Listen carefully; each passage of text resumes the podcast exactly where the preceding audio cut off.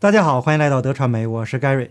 今天我们主要讲以下两个内容：一个是泽连斯基在星期五呼吁与俄罗斯进行紧急和有意义的和平谈判，能够以对乌克兰公平的条件通过谈判结束战争；那第二个内容是前中央情报局 CIA 和美国国务院反恐办公室的资深人士拉里·约翰逊于三月二十一日接受美国广受尊重的自由作家。麦克·惠特尼的采访，采访的主题就是正在进行的俄罗斯和乌克兰的战争。可以说呀，他是一个资深的情报头子。那这样的人掌握的资讯，比我们普通人肯定是要多得多。所以他的观点呢，是非常值得我们思考的。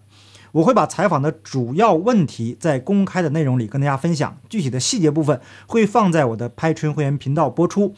那链接呢，在下面的说明栏。每个月最低五美金。那再次感谢会员朋友们和通过 PayPal 请 Gary 喝咖啡的朋友，尤其是一位叫 Lock 的朋友，已经有多次请 Gary 喝咖啡了。还有几位朋友也是，都是请喝咖啡的分量比较大吧。那请大家，嗯，为了大家的安全，就不提名字了。那在这里呢，公开的表示感谢。因为有会员朋友们的支持，盖瑞才有底气在这里不惧退订和流量大幅下降的压力，持续的敢于为真相发声。好，废话不多说，咱们直接进入主题。首先呢，还是来看英文大纪元的报道。泽连斯基在向乌克兰全国发表的视频讲话中说。迄今为止，由于乌克兰军队继续进行顽强抵抗，已经有一万六千名俄罗斯军人在战斗中丧生。那对于这个数字的真实性，我们在上期节目中已经说明了，这里就不再重复。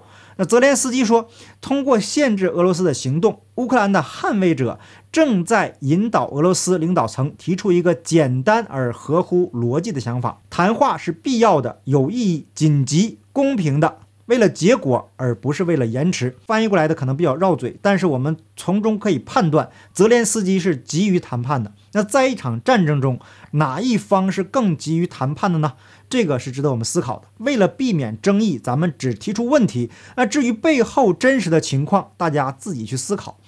一些分析人士和西方的官员质疑俄罗斯是否真诚地参加，呃，参与和谈。那英国外交大臣利兹特拉斯。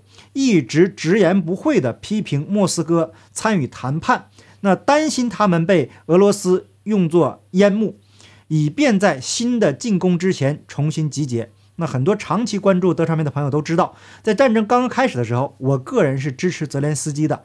但是随着事情的进展，我发现呢，媒体不断地释放出一个个的假消息，我个人呢就不得不重新思考问题了。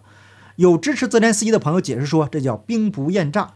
那对于战争双方来讲，这句话本身并没有错误，可关键是要看欺诈的是敌人还是自己。那如果需要靠欺诈自己人来证明自己在战争中的正义性，那我个人不认同这种做法。那除非是自己人也是他们的敌人。泽连斯基早些时候说他已经放弃加入北约的想法，但他坚持将其他妥协。包括任何潜在的领土让步提交公投。那所以说，泽连斯基已经放弃加入北约。可是，在上上期节目中，我们有提到，战争却在外力下升级。有人就是不想战争停下来，他们的目的是什么呢？那谁在这场战争中获利了呢？我个人的看法是，俄罗斯和乌克兰两个亲兄弟在拼命，旁边的人呐，没有人是真心劝架的，都是递刀子火上浇油。那但是受到伤害的却是同一个种族的人，是谁挑起了两个兄弟的互相厮杀呢？那这个问题我在过去的节目中说过了，这里不再重复。那再次强调，如果您不了解事情的前因后果，直接认为这只是俄罗斯单方面的侵略，或者认为这场呃主要发动战争的那就是罪恶的，又或者是认为该位是大外宣的，请您直接推定就可以了。YouTube 里面到处都是打鸡血的。别被大外宣给您洗脑了。那从二零二零年大选开始，盗窃团伙偷了美国总统开始，我们就需要提升自己的认知水平了。那如果经历了两年疫情的洗礼，您还停留在什么民主啊、独裁呀，或者单纯的认为这个世界上只有中国共产党才是邪教组织的话，只能说明您的认知水平已经落伍了。那我今天在泰勒官频道和推特同时发了一个帖子，《纽约时报》把川普、习翠翠和 和这个普京。称为三个强人傻瓜。那可见《纽约时报》不是不了解内情，他们是故意引导舆论。这样的媒体是最邪恶的，也是这样的媒体在忽悠您为乌克兰那个英雄司机呐喊加油。可您呢，还在单纯的认为普京是侵略，而且又不愿意去深度的去思考什么是深度思考，什么是深度思考呢？我是这样回复给朋友们的：支持乌克兰政府的人判断力确实存在了问题，竟然认为 这是大外宣。连这点认知都没有，还号称反共，敌我不分，一忽悠就上当，那还感觉自己是无比正确的。但是我相信呢，这些朋友本质上是非常善良的。可是做人最难的地方就在于不断的反思自己，人最愚昧的地方就在于认为自己永远是正确的。那刚开始我也被忽悠去支持乌克兰那个司机了，可是啊，当朋友们不断的批评和提醒的时候，才发现因为自己一时的愚蠢，再次被左媒欺骗。要承认自己的错误并不可怕，可怕的是不知道反思自己的愚蠢。人非圣贤，孰能无过呢？一个不懂得反思的人，就算拿出什么铁证都没有用。所以，我也不想再在这部分观众的身上再浪费时间了。您抓紧时间推定就得了，千万不要被盖瑞给洗脑了。那更新观众群确实是一个痛苦的过程，但没办法，这相当于新陈代谢，这是成长必须付出的代价。那目前呢，我们需要更新的认知是，中共的利益集团和操纵世界局势的利益集团，他们勾结在一起的这股势力是真正的共产主义邪恶势力。如果您不相信的话，那也没办法，认知属于个人的问题。那为了说真话，我就剩下这点流量了。还有人说德传媒为了钱，那 这样的人呢，也请您离开吧。如果有一天您学会反思自己，或者突然醒悟了，明白盖瑞的用心，到时候再回来也不迟。我们继续看新闻。土耳其总统埃尔多安周四就表示，基辅和莫斯科正在接近结束冲突。那在乌克兰和北约成员资格和安全安排等话题上几乎达成共识，但仍存在重大分歧，以弥合领土问题。莫斯科要求基辅承认乌克兰东部两个亲俄分裂分子控制的区域顿涅茨克和卢甘斯克独立。并承认俄罗斯对克里米亚的所有权。埃尔多安在北约峰会后，在布鲁塞尔告诉这样告诉记者：“那这两个提议呢，乌克兰不可能同意。那除非是首先得到乌克兰人民的公投。那通过他们他们这个公开的表述，我们可以进行简单的这样来判断：一方面的观点是俄罗斯全面失败，普京为了体面的收场，给自己台阶下，宣布完成第一阶段的目标。”那将精力全部放在了拿下顿巴斯地区，这是主流所谓的主流了给我们的资讯。可是呢，通过泽连斯基的表态，我们也可以了解到，乌克兰不会加入北约了。普京的这个目的算达成。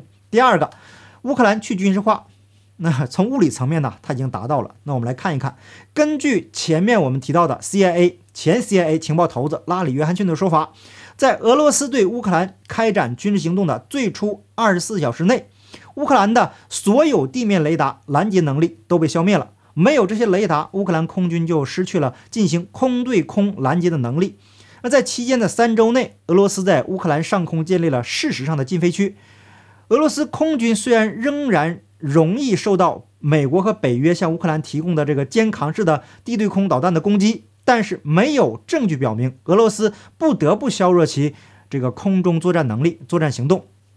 啊，他还列举了，呃，说明了一些过去我们不理解的现象，比如说，当俄罗斯一个长达二十四公里的坦克装甲车队停在基辅以北超过一周的时间，很明显，乌克兰发动重大军事行动的能力已经被消除。那如果乌克兰的火炮完全无损，那么该俄罗斯坦克纵队会很容易被大规模破坏。但是乌克兰的火炮的攻击没有发生，或者如果乌克兰人拥有可运行的固定翼，或者是甚至是这个螺旋桨飞机，他们应该从空中摧毁那个纵队，但是没有发生。或者如果乌克兰有使用巡航导弹的能力，他们应该送那些据称是停滞不前的俄罗斯坦克纵队去下地狱，但是这也没有发生。乌克兰人甚至没有用。美国向他们提供的标枪肩扛式反坦克导弹，对纵队进行大规模的步兵伏击。俄罗斯袭击的规模和范围是惊人的，他们在三周内占领了比英国国土还大的领土，然后他们开始对主要城市和军事设施进行有针对性的攻击。我们还没有看到哪怕是一个乌克兰团一级或旅一级单位的攻击并击败对等的俄罗斯军事单位的例子。相反，俄罗斯人将乌克兰军队分裂成碎片，切断了他们的通讯线路。俄罗斯人正在巩固他们对马里乌波尔的控制，并确保了通往黑海的所有通道。那乌克兰现在在南部和北部都被切断了。他特别指出，美国在2003年占领伊拉克这么多领土时，遇到了更艰难的时期，同时还要与一支实力相当低下的、能力差很多的军队作战。俄罗斯的这次行动应该会吓坏美国军事和政治领导人。这不是我说的，这是美国的 CIA 工作了二十四年的这个为美国军方特种作战社区提供培训的前情报高级官员说的。那普京的另外一个目的是去纳粹化。那目前打得最惨烈的马里乌波尔，据说是乌克兰纳粹组织的聚集地。那，普京在以上几个方面吧，都已经达到了他的目的，唯一还没达成的就是领土问题，这也是泽连斯基可以谈判的筹码。通过他的表态呀，我们也可以做一个初步的认识了。所以接下来只剩下领土问题，但是国际上的利益集团会不会让这场战争早日结束呢？目前我们还不得而知。我把。这个会员频道要分享给大家的这位 CIA 官员主要回答的问题给列出来：一、为什么他认为俄罗斯正在赢得乌克兰战争？二、为什么媒体试图说服乌克兰人民，让他们认为可以在乌克兰与俄罗斯的战争中获胜？按照这位官员的说法，所有被派去与俄罗斯军队作战的平民都将死于一场他们无法取胜的战争。那为什么媒体要如此严重的在事实上误导大众呢？三，去年十二月，普京提出了多项与俄罗斯安全有关的要求，但拜登政府对此置之不理，从未做出回应。那普京希望得到书面保证，普京的要求是合理的吗？四，对泽连斯基有什么看法？他真的是媒体所说的爱国领袖吗？五，这场战争将如何结束？那采访的全部内容共有七点。我把这个个人认为重要的问题在这里分享给大家。那稍后呢，会在会员频道分享更具体的内容。好，感谢您的点赞、订阅、留言、分享。我们会员频道见，拜拜。